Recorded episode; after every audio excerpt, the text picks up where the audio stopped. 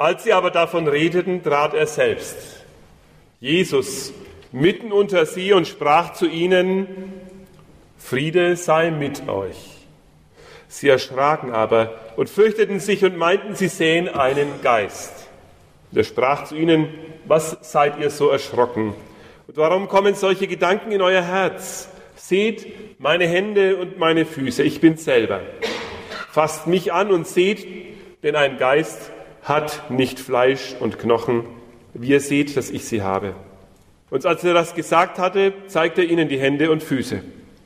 Als sie aber noch nicht glaubten vor Freude und sich verwunderten, sprach er zu ihnen, habt ihr hier etwas zu essen? Und sie legten ihm ein Stück gebratenen Fisch vor, und er nahm's und aß es vor ihnen. Er sprach aber zu ihnen, das sind meine Worte, die ich zu euch gesagt habe, als ich noch bei euch war. Es muss alles erfüllt werden, was von mir geschrieben steht im Gesetz des Mose, in den Propheten und in den Psalmen.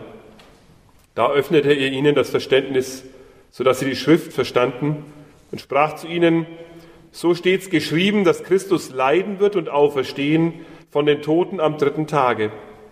Und dass gepredigt wird in seinem Namen Buße zur Vergebung der Sünden unter allen Völkern. Fangt an in Jerusalem und seid dafür Zeugen. Und siehe, ich will auf euch herabsenden, was mein Vater verheißen hat. Ihr aber sollt in der Stadt bleiben, bis ihr ausgerüstet werdet mit Kraft aus der Höhe. Liebe Gemeinde, vom Zweifel zum Wunder. Fantasie und Fantadu schließe beide Augen zu. So begann jedenfalls früher, als meine Kinder klein waren, eine Geschichtenserie des, beim Sandmännchen. Dann ging es weiter. Stell dir mal vor, Fantasie und Fantasterei. Schon von Anfang des Christentums an war es eine wichtige Frage für die Christen und für die Nachfolger Jesu, ob es an Ostern um Vorstellungen geht, die man mit geschlossenen Augen besser nachvollziehen kann als mit offenen. Es geht um die Frage, kann man diese Osterbotschaft nur mit geschlossenen Augen glauben oder kann man, muss man und darf man die Augen auch öffnen? Schon die ersten Jünger fragten sich, ob Jesus wirklich auferstanden ist. Es war ihnen wichtig festzuhalten, wir haben genau hingeschaut. Wir haben es selbst kaum glauben können. Er ist auferstanden. Wahrhaftig. Er ist auferstanden. Und das war ein Prozess.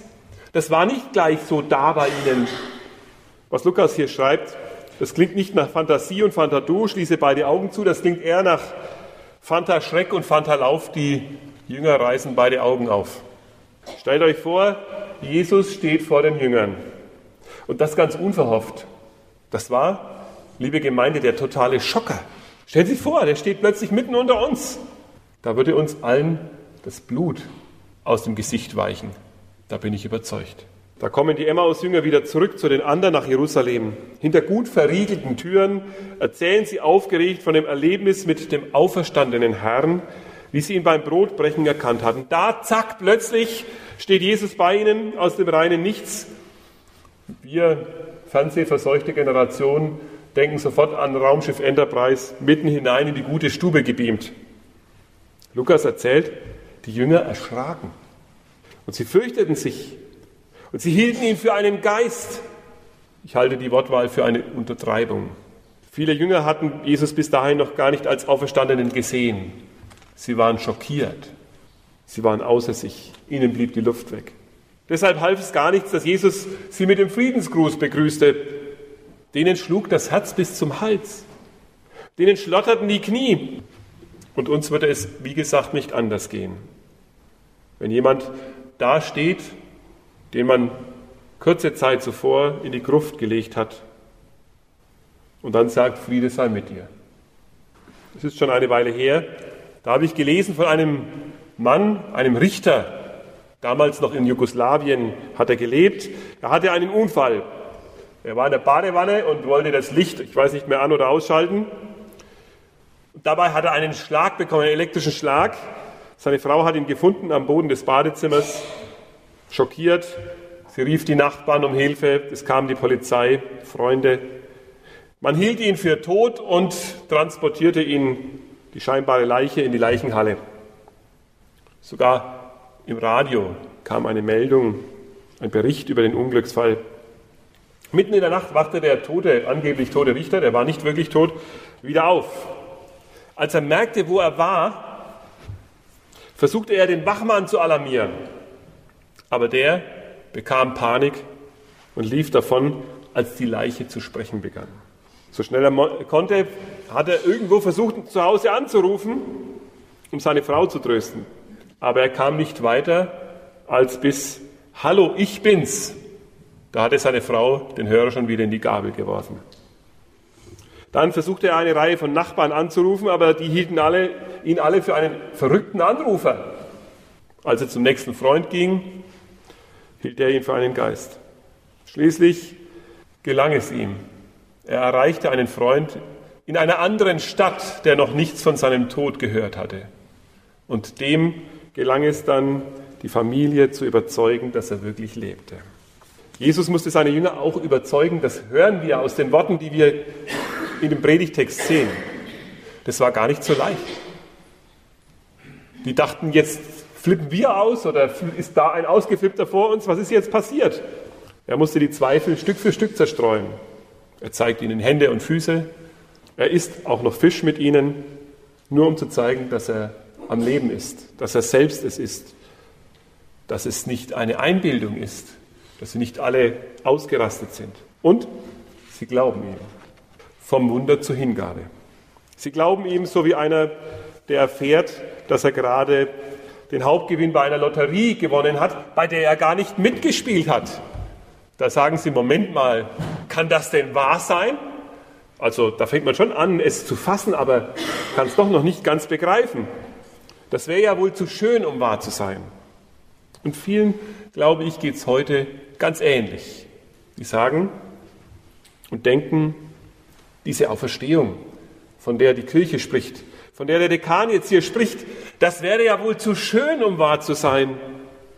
So gut läuft das Leben doch gar nicht, dass du seit drei Tagen denkst, du folgst dem absoluten Verlierer der Verlierer nach, Jesus. Und jetzt stellt sich heraus, dass er der Gewinner über alle Gewinner ist. In der Bibel steht, die Jünger glaubten es aber immer noch nicht vor Freude. Tja, gerade noch fast überzeugt. Kann das denn wahr sein? Jesus hilft ihrem ungläubigen Staunen weiter. Er fängt an, ihnen auszulegen aus der Heiligen Schrift, dass alles so kommen musste. Er zeigt ihnen, dass schon im Alten Testament alles darauf hinweist, dass seine Erlösung angekündigt wird. Es ist kein dummer Zufall, dass er von den Toten auferstanden ist. Es hat sich nicht gerade mal eben so ergeben. Gott, so stellt Jesus seinen Jüngern das vor Augen, hat das von langer Hand geplant. Die Geschichte, sie erscheint uns ja oft verworren und durcheinander, manchmal merkwürdig, aber aus Gottes Blickwinkel ist sie klar und geordnet. Das verstehen wir nicht. Ich nicht, jedenfalls. Aber aus Gottes Warte ist sie glasklar und durchsichtig. Es ist, war für uns und für Gott kein Lotteriespiel. Es war Gottes geplante Absicht, dass Jesus durch sein Sterben und Auferstehen den Zugang für uns zum Leben frei macht. Klar, ich weiß, Sie denken immer noch, das wäre ja zu schön, um wahr zu sein, aber dort auf dem Friedhof auf unserem Friedhof sind die Gräber und da verwesen die Leichen. Wie könnte Gott die wieder zum Leben erwecken? Wir wissen das nicht, liebe Gemeinde, wie Gott das macht. In einer alten Geschichte von Isaac Newton, Sie kennen den, das ist der mit dem Apfel. Da wird erzählt, dass er gefragt wurde, weil er hat an ja an Gott geglaubt, wie der überall hin zerstreute Staub des Menschen zu einem neuen Leib für die Seele werden könnte. Dann wird gesagt, er habe seine, die Eisenspäne da auf seiner Werkbank genommen, hat sie den Staub hineingestreut, ist dann mit dem Magnet drüber gefahren und sagt, die Gewalt, die Gott diesem toten Metall gegeben hat, das Eisen anzuziehen, das ist ja alles totes Zeug. Was soll Gott nicht für eine Macht haben, Menschen zurück ins Leben zu rufen oder neu ins Leben zu rufen? finde die Antwort ziemlich klug, auch wenn es immer noch nicht erklärt, wie Gott das macht. Vom Schock über die Begegnung mit dem Auferstandenen kamen die Jünger jedenfalls zur ungläubigen Freude, zum fassungslosen Staunen über die Auferstehung. Und vom fassungslosen Staunen entwickelte sich allmählich die Erkenntnis, dass Gott wirklich handelt. Aber auch die Erkenntnis, die Jesus ihnen aus der Schrift vermittelt hat, war noch nicht das letzte in diesem Abschnitt. Es geht noch einen Schritt weiter und den gehen wir auch noch mit zum Abschluss. Die Jünger erhalten nämlich einen Auftrag. Jesus gibt ihnen den Auftrag zur Mission. Uns allen, die wir ihm glauben und nachfolgen, hat er diesen Auftrag gegeben. Das ist kein Auftrag zur Liebhaberei, ein Hobby sozusagen einiger, die sonst nichts zu tun haben, sondern es ist der Auftrag an alle Jünger, weiterzugeben, was wir hören, was er uns zusagt, was er uns verspricht. Weiterzugeben, dass er uns begegnet, auch heute noch. Die Kirche darf weder die Diakonie noch den Gottesdienst noch die Mission vernachlässigen. Jesus hat uns seinen Geist und seine Kraft für diese Aufgabe der Mission versprochen und gesandt. Zu seinen Jüngern sagt Jesus, Seid jetzt nicht einfach, ich sage es mal so mit flachen Worten heute, von heute, seid jetzt nicht einfach nur happy, okay, wir feiern Ostern, hurra, singen fröhliche Lieder, ihr habt den Auferstandenen gesehen, sondern ihr seid jetzt Zeugen. Zeugen der Auferstehung, ihr seid Zeugen des Auferstandenen für andere. Lebt den Auftrag. Seid ein lebendiges Zeugnis für den Auferstandenen. Es ist nicht nur genug zu wissen, dass Jesus auferstanden ist, es ist nicht genug das für sich selbst im stillen Kämmerlein auch zu leben und zu glauben. Wir sind beauftragt, für andere ein lebendiges Zeugnis der Auferstehung zu werden. Dass auch sie erkennen, dass die Kraft dieses auferstandenen Jesus noch heute wirkt. Diese Herausforderung, liebe Gemeinde, spüren wir immer mehr. Vor Ostern war die Presse wieder voll wie viele Menschen in unserem Land keine Ahnung mehr davon haben, was an diesem Fest gefeiert wird. Da kann man natürlich sagen, oh, wie schlimme Zeit, in der wir leben, aber wir können auch ganz neu hören, was unser Herr uns für einen Auftrag gegeben hat. Wir sollen ein lebendiges Zeugnis seiner Auferstehung sein. Und das wollen wir auch. Ganz gelassen und ganz ohne Druck, aber wir wollen es sein. Je weniger die Menschen um uns herum wissen, worum es um Ostern geht, umso mehr wird uns wieder deutlich, wir sind beauftragt, ein gutes Zeugnis zu leben. Die meisten Menschen, die uns Christen in den Gemeinden betrachten, die schauen bestimmt genau hin und legen Wert darauf, wie es bei uns aussieht, wie schön, wie freundlich wir sind, ob sie bei uns offen aufgenommen werden. Entscheidend ist aber auch, ob wir einfach nur leben, was wir glauben. Oder ob das, wenn wir herausgehen aus der Kirche, plötzlich ganz anders aussieht. Ob das nur kluge Worte sind von der Kanzel oder ob es spürbar wird, dass der Gott des Lebens bei uns ist und mit uns ist und durch uns in diese Welt hineinkommt. Der Gott, der das Leben schenkt und der anderen Menschen es auch ermöglicht, das Leben. Die Frage heißt also, leben wir wirklich, was wir glauben? Woran orientiert sich unser Leben? Das ist schon ein dickes Ding, an so einem frohen Fest so eine Frage mit auf die Schultern zu bekommen. Aber ich glaube, es ist gut, wenn wir uns die Frage immer neu stellen. Reden wir nicht nur, dass Ostern eine große Bedeutung hat, leben wir es. Und dann muss uns nicht bange sein, ob wir viele sind oder wenige in unserem Land. Gott hat uns seinen Geist zugesagt. Vertrauen wir, dass er uns trägt. Wir werden die Kraft und den Geist Gottes an unserem Leben und in unseren Gemeinden erfahren. Da bin ich mir ganz sicher. Immer wieder ist das auch spürbar.